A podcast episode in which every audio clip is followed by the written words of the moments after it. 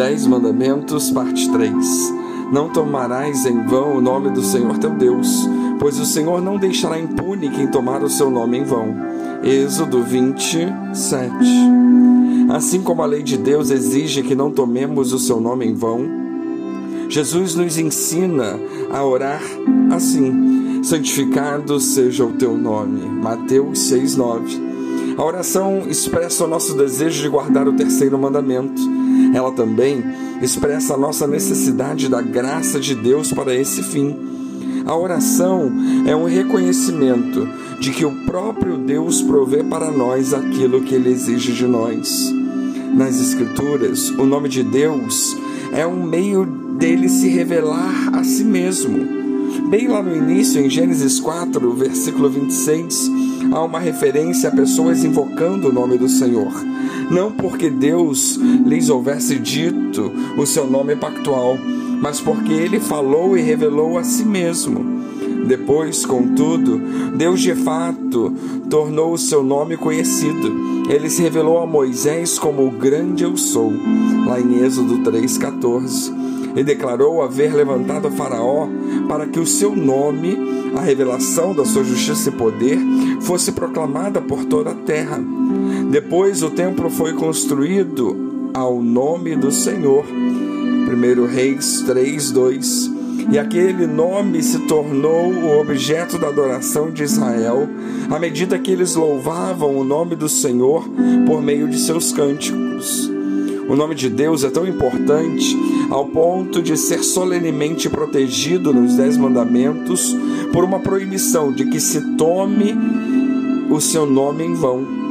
A violação dessa lei é uma ofensa capital.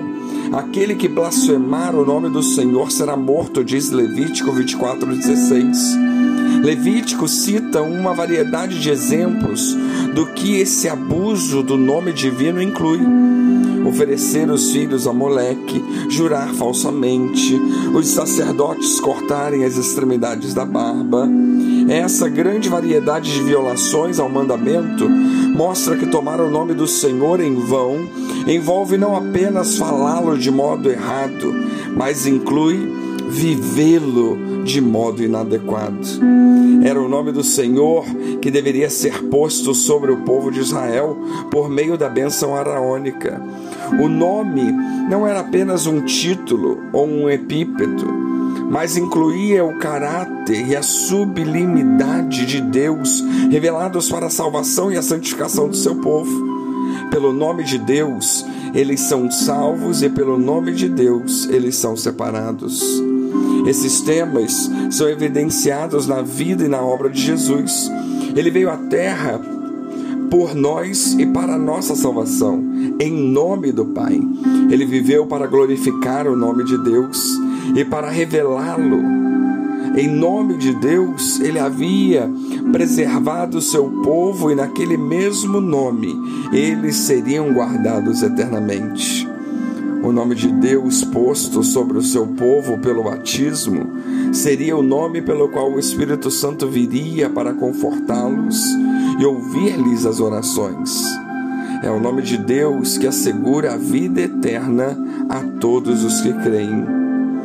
O terceiro mandamento nos ensina a ser ponderados de alma e língua, para não falarmos do próprio Deus e de seus mistérios, senão de modo reverente e muito sóbrio, para que, ao avaliar as suas obras, não concebamos senão o que é digno de honra diante dele. Esse senso de honra vinculado ao nome de Deus é o que caracteriza uma vida de santidade e uma vida de adoração genuína.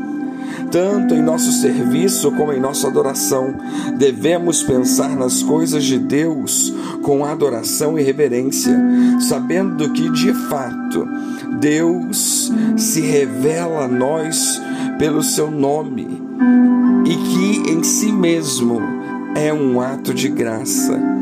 Existem algumas maneiras pelas quais tomamos o nome de Deus em vão.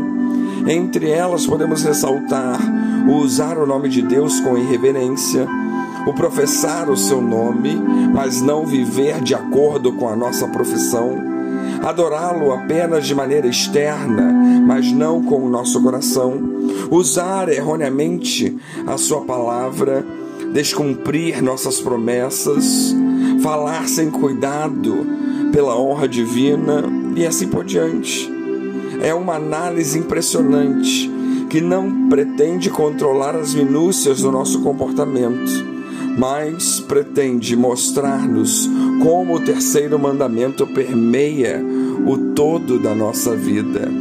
Ao nomear a si mesmo, Deus não apenas descortina quem Ele é, mas o faz de tal modo que possamos conhecê-lo pessoalmente.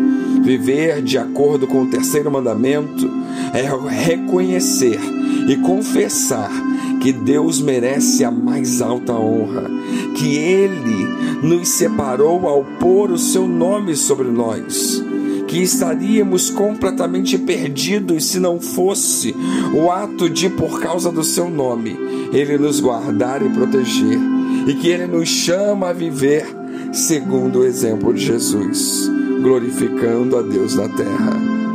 Nós somos os portadores do nome de Deus e que a nossa conduta venha demonstrar isso a cada momento. Que Deus nos abençoe.